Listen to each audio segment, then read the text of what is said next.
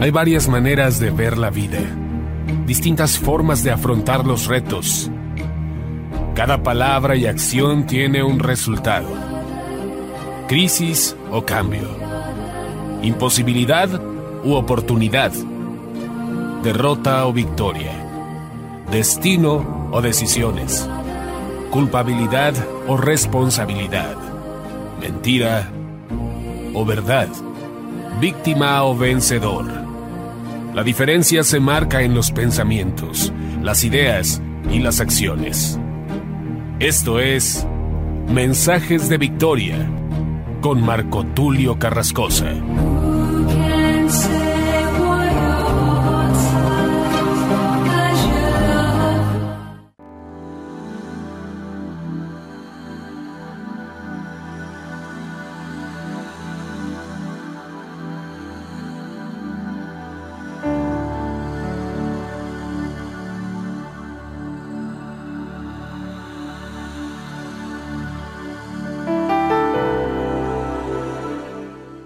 Bendiciones a todos, es un gran gusto y una gran alegría poderles saludar nuevamente a través de la radio y a través de internet.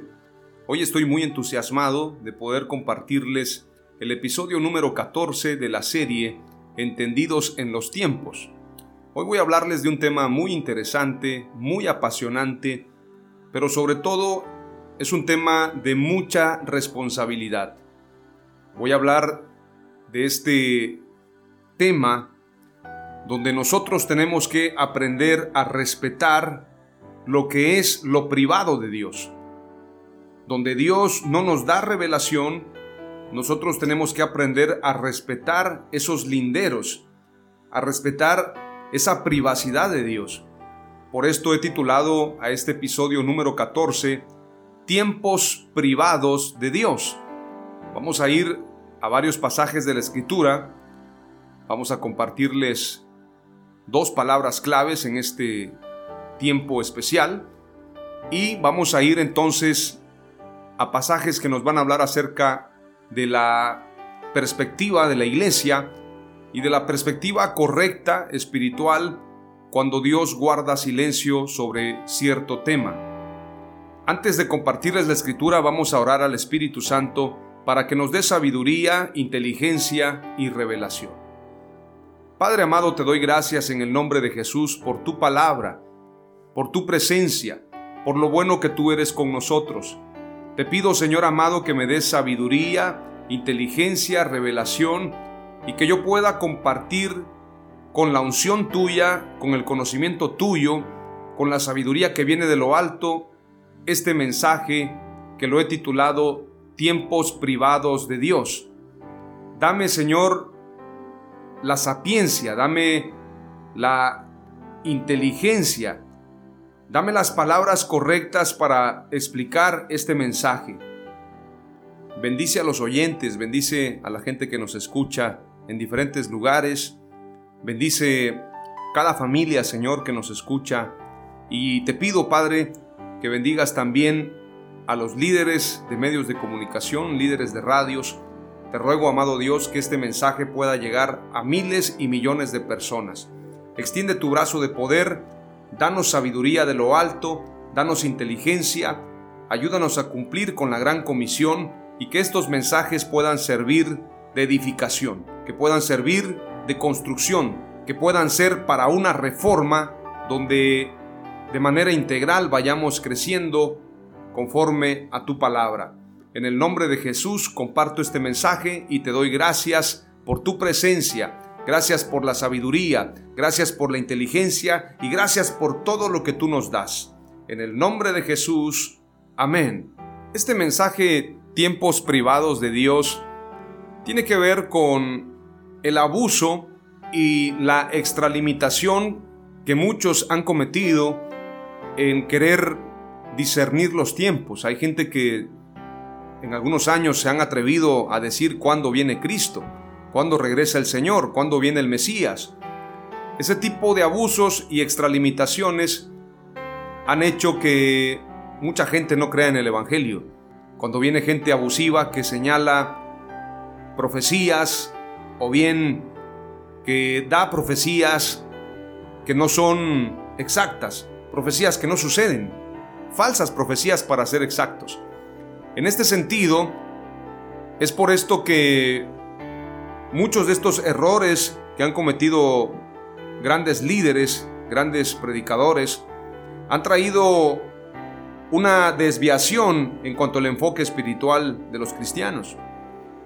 Decía por allí un predicador, nadie sabe el día ni la hora en que vendrá el Señor, pero sí podemos saber el año y el mes. Y eso ha traído confusión a la iglesia. Es importante también señalar que hay otros temas donde algunos cristianos, algunos líderes y lamentablemente gente que no conoce de Dios también se ha extralimitado en querer discernir pensamientos, ideas y conceptos que tienen que ver con cuestiones espirituales. Por ejemplo, hace muchos años, yo recuerdo, en los años 80, hubo un viaje espacial o bien una, una misión espacial donde querían analizar la trayectoria del cometa Halley. Este viaje no pudo arrancar, no pudo iniciar porque minutos después de haber arrancado o de haber despegado este cohete, tuvo una explosión y al momento de explotar se formó un escorpión. Mi padre vio esa escena y yo la pude ver años más tarde y mi padre decía, como si Dios hubiese puesto un límite al hombre y le hubiese dicho, no te entrometas aquí, Recientemente escuché que quieren observar y quieren seguir muy de cerca y de ser posible extraer minerales de un meteorito. Quieren, según dicen que este meteorito tiene grandes cantidades de oro y podrían extraer una fuerte cantidad de oro para traerla a la Tierra. Pareciera locura, pero esto es lo que están pensando hacer los científicos. Si usted busca en internet aparece la noticia 16 y qué, el asteroide con oro valorado en 10 mil cuatrillones de dólares. O sea, no hay, en todo el dinero del mundo, no hay dinero que lo pueda pagar o que pudiera ponerse en una balanza para equiparar el costo de este meteorito. Y pareciera una locura, pero están intentando precisamente extraer minerales, extraer oro, platino, níquel, hierro, bueno, algunos materiales de los que está compuesto este meteorito, pero especialmente el oro y el platino, que son minerales carísimos. Cuando observamos esto, nos damos cuenta que el hombre se ha extralimitado. El hombre ha querido invadir territorios que no le competen. Dios nos dio al hombre la tierra para que nos enseñoráramos de ella. Pero la tierra no tiene que ver con las estrellas, no tiene que ver con la luna, con los planetas. Ahora hay proyectos para poder colonizar la Luna y también tienen planes de colonizar Marte. La escritura dice claramente que aunque te fueres a las estrellas e hicieres un nido allí, de allí te bajaré, dice la escritura. Entonces podemos observar que en diferentes épocas han habido hombres y mujeres que han querido adentrarse en lo privado de Dios. La clonación, por ejemplo, y otros temas, podríamos mencionar esos. La clonación ha sido un tema también donde el hombre ha buscado generar vida. Cuestiones también donde platican algunos astronautas, por ejemplo, hace algún tiempo atrás cuentan que hicieron un segundo viaje a la Luna, pero desde que el cohete fue lanzado a la Luna en este segundo viaje.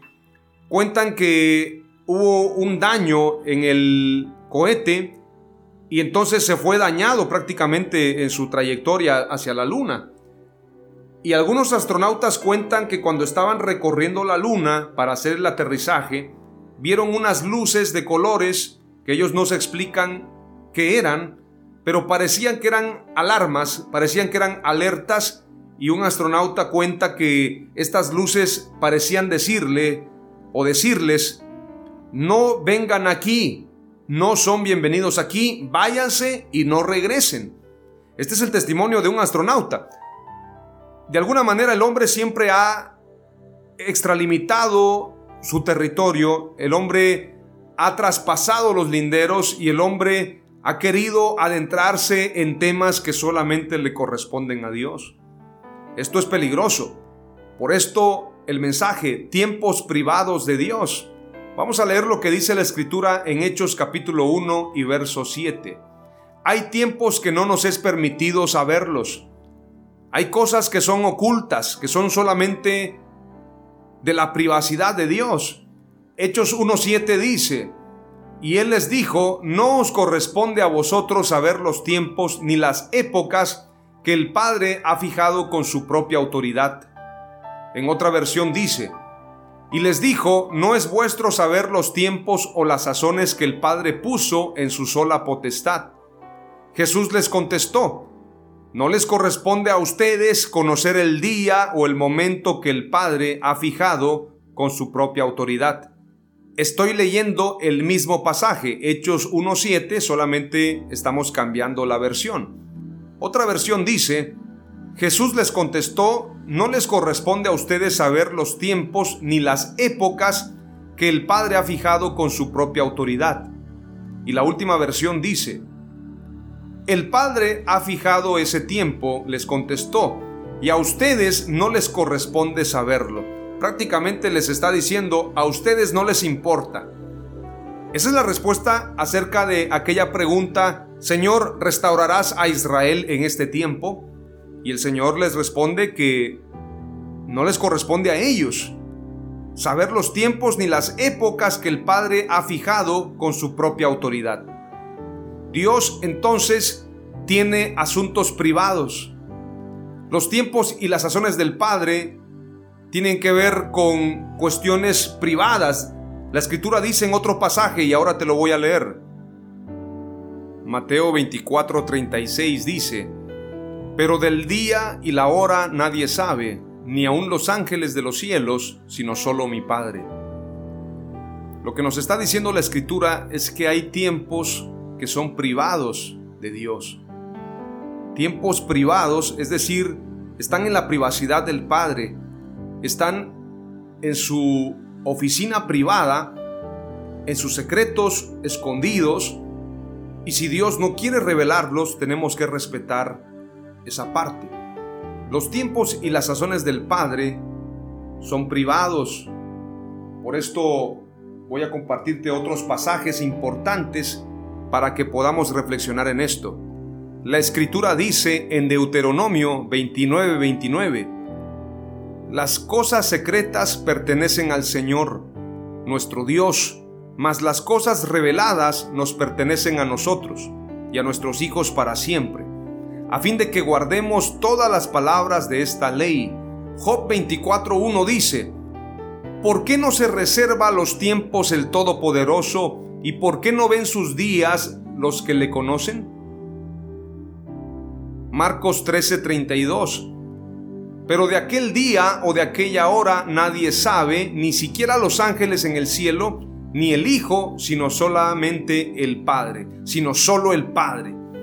Primera de Tesalonicenses capítulo 5 y verso 1 dice, Ahora bien hermanos, con respecto a los tiempos y a las épocas, no tenéis necesidad de que se os escriba nada. Los tesalonicenses conocían los tiempos, conocían las épocas, y no se dejaban engañar ni por carta, ni por espíritu, ni por campaña, ni por medios de comunicación. Ellos tenían en claro la secuencia de los tiempos de cuándo y cómo sucederían las cosas. Jesús habló muy claro en Mateo 24. Ahí nos presenta una serie de secuencias de acontecimientos antes del fin.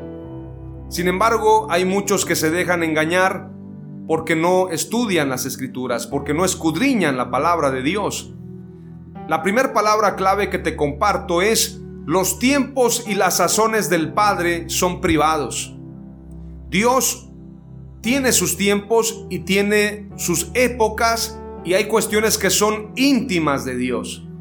Por esto el pasaje que te leía en Deuteronomio 29, 29, las cosas secretas pertenecen al Señor nuestro Dios, mas las cosas reveladas nos pertenecen a nosotros y a nuestros hijos para siempre. a fin de que guardemos todas las palabras de esta ley.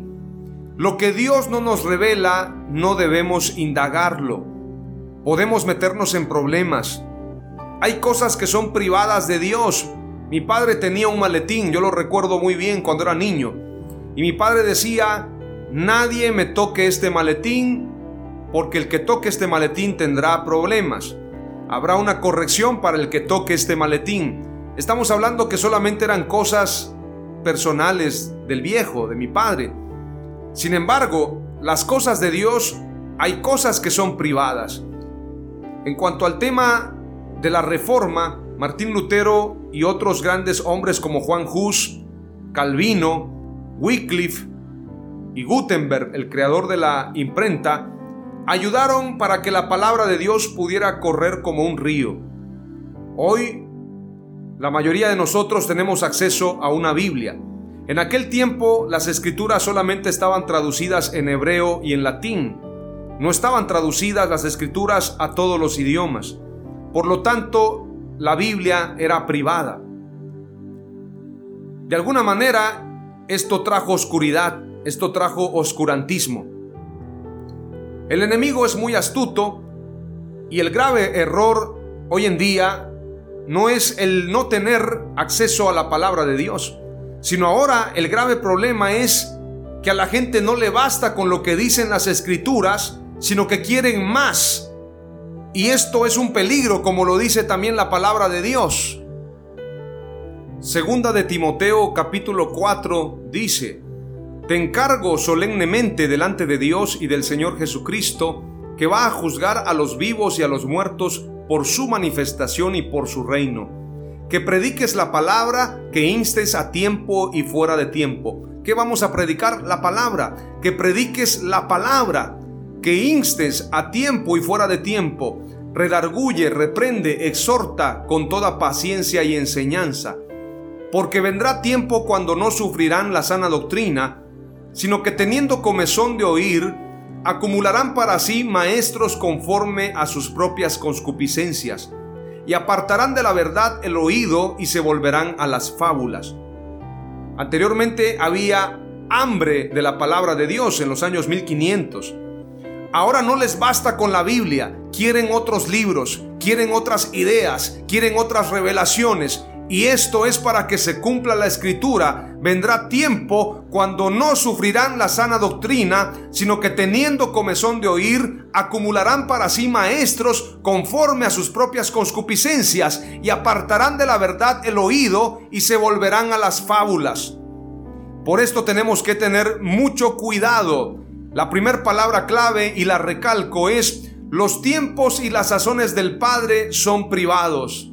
La segunda palabra clave de este episodio número 14, tiempos privados de Dios, tiene que ver con lo que dice la escritura en Proverbios 23, verso 10. Dice, no traspases el lindero antiguo. Proverbios 23, 10. Y te voy a dar la segunda palabra clave, no sin antes decirte qué significa lindero. Lindero significa línea real o imaginaria que marca los límites de un terreno, una finca, una región, etc. y lo separa de otros. Es una línea divisoria.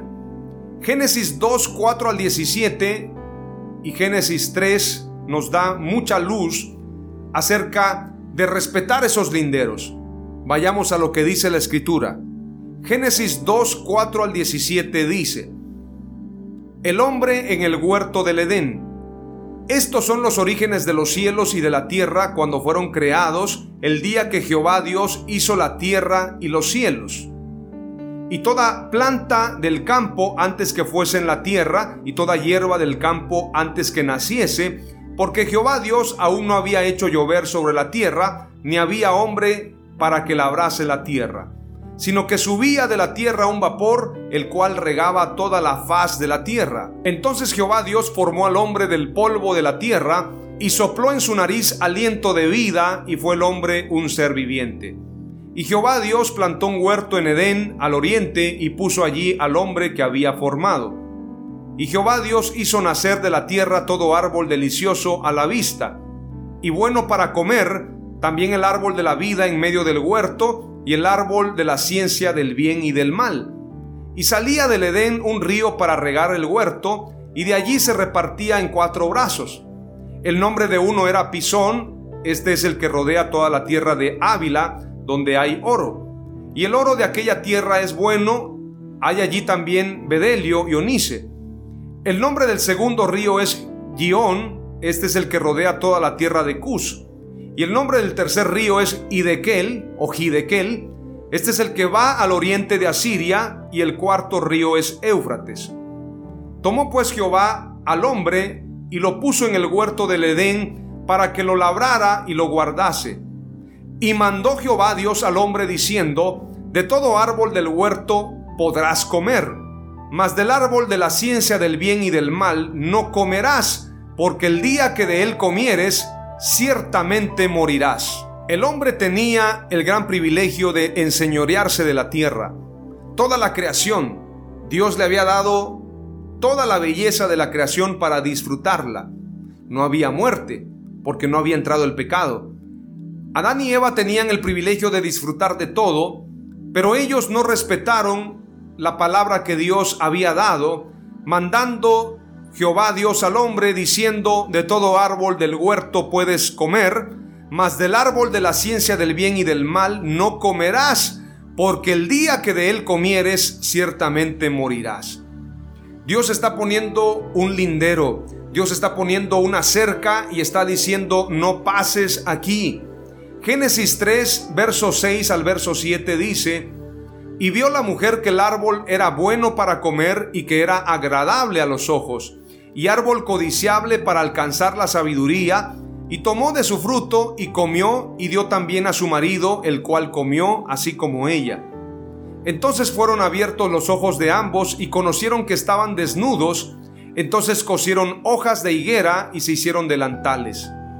Génesis 3, verso 23 dice, Y el Señor Dios lo echó del huerto del Edén para que labrara la tierra de la cual fue tomado, Verso 24. Expulsó pues al hombre y al oriente del huerto del Edén puso querubines y una espada encendida que giraba en todas direcciones para guardar el camino del árbol de la vida. Este pasaje nos está hablando de la transgresión, de haberse adentrado a cosas privadas de Dios. El árbol de la ciencia del bien y del mal tiene muchas interpretaciones. Algunos han pensado que tiene que ver con el sexo, algunos ilusos hasta llegaron a pensar que era un árbol de manzanas. La realidad es que el árbol de la ciencia del bien y del mal, a mi criterio, no quiero pensar que yo tengo la verdad absoluta, aunque si tienes a Jesús tienes la verdad absoluta. En este tema yo creo que hay muchas interpretaciones, pero solamente una es la correcta. Yo he pensado que el árbol de la ciencia del bien y del mal no tiene que ver con el sexo, sino con conocimiento que no le era permitido al hombre tenerlo. Dios le dio la oportunidad de comer del árbol de la vida, pero en lugar de comer del árbol de la vida, comió del árbol de la ciencia del bien y del mal, y por esto murieron. Por esto ellos volvieron al polvo. Por esto nosotros tenemos que respetar esos linderos. La escritura dice, y el Señor Dios lo echó del huerto del Edén para que labrara la tierra de la cual fue tomado. Es decir, fue tomado del polvo, polvo eres y al polvo volverás. Expulsó pues al hombre y al oriente del huerto del Edén puso querubines y una espada encendida que giraba en todas las direcciones para guardar el camino del árbol de la vida. Es decir, Adán y Eva ya no pudieron tomar del árbol de la vida porque cometieron el error de tomar del árbol de la ciencia del bien y del mal. Ahora podemos comer del árbol de la vida a través de Jesús, porque Jesús es el camino, la verdad y la vida. Y a través de Él tenemos entrada al Padre, tenemos vida eterna. Aleluya. Pero si tiene que ver con conocimiento que no le era permitido al hombre, nosotros también tenemos que respetar esos linderos. Deuteronomio 18, verso 9 al 11 dice, presta mucha atención. Y te voy a leer Levítico 10, verso 1 al 2. Cuando entres en la tierra que el Señor tu Dios te da, no aprenderás a hacer las cosas abominables de esas naciones. No sea hallado en ti nadie que haga pasar a su hijo o a su hija por el fuego, ni quien practique adivinación ni hechicería, o sea, agorero, o hechicero, o encantador, o medium, o espiritista, ni quien consulte a los muertos. Esto habla también de aquellos que traspasan los linderos espirituales donde no deben meterse. Levítico 10, verso 1 al 2 dice, Nadab y Abiú, hijos de Aarón, tomaron cada uno su incensario y pusieron en ellos fuego sobre el cual pusieron incienso y ofrecieron delante de Jehová fuego extraño, que él nunca les mandó. Y salió fuego de delante de Jehová y los quemó y murieron delante de Jehová. La segunda palabra clave tiene que ver con una exhortación. Así como el hombre al principio, Adán, tomó del árbol de la ciencia del bien y del mal y tuvo consecuencias, el pecado trajo muerte y de igual manera a los judíos, al pueblo de Israel se les dice que no aprendan las costumbres de estos pueblos paganos que hacen cosas abominables. No sea hallado en ustedes nadie que haga pasar a su hijo o a su hija por el fuego, la adivinación, la hechicería, el espiritismo, la consulta a los muertos. Y el pecado de Nadab y Abiú de presentar y ofrecer fuego extraño trajo consecuencias porque ellos murieron porque Dios los enjuició. La segunda palabra clave, abrázala y atesórala en tu corazón. Debemos respetar lo privado de Dios. Las dos palabras claves que te he compartido de este episodio número 14, tiempos privados de Dios. Los tiempos y las sazones del Padre son privados. Debemos respetar lo privado de Dios. Oramos a Dios. Padre amado, te damos gracias en el nombre de Jesús por este tiempo, por esta palabra. Padre, hemos entendido que tenemos que respetar tus tiempos. Tenemos que respetar los tiempos privados tuyos. Tenemos que respetar lo que está en tu secreto más íntimo. Si tú quieres revelarlo, lo revelarás, pero nosotros no debemos traspasar esos linderos. Padre, te pido sabiduría, revelación, inteligencia, para que sepa a dónde adentrarme, a dónde escudriñar conforme a tu palabra y no traspasar linderos privados.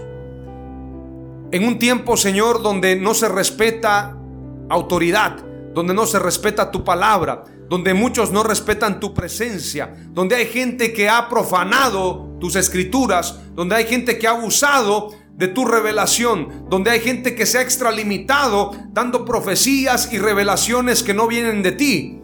Te pido, Señor, que nos des sabiduría para que entendamos los tiempos privados tuyos.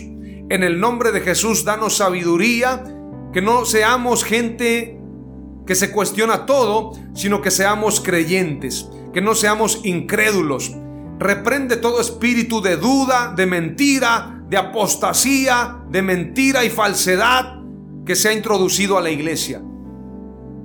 En el nombre de Jesús te pedimos que nos des sabiduría de lo alto, revelación de tu presencia y que nos guardes de la apostasía y la mentira en estos tiempos difíciles. En el nombre de Jesús, amén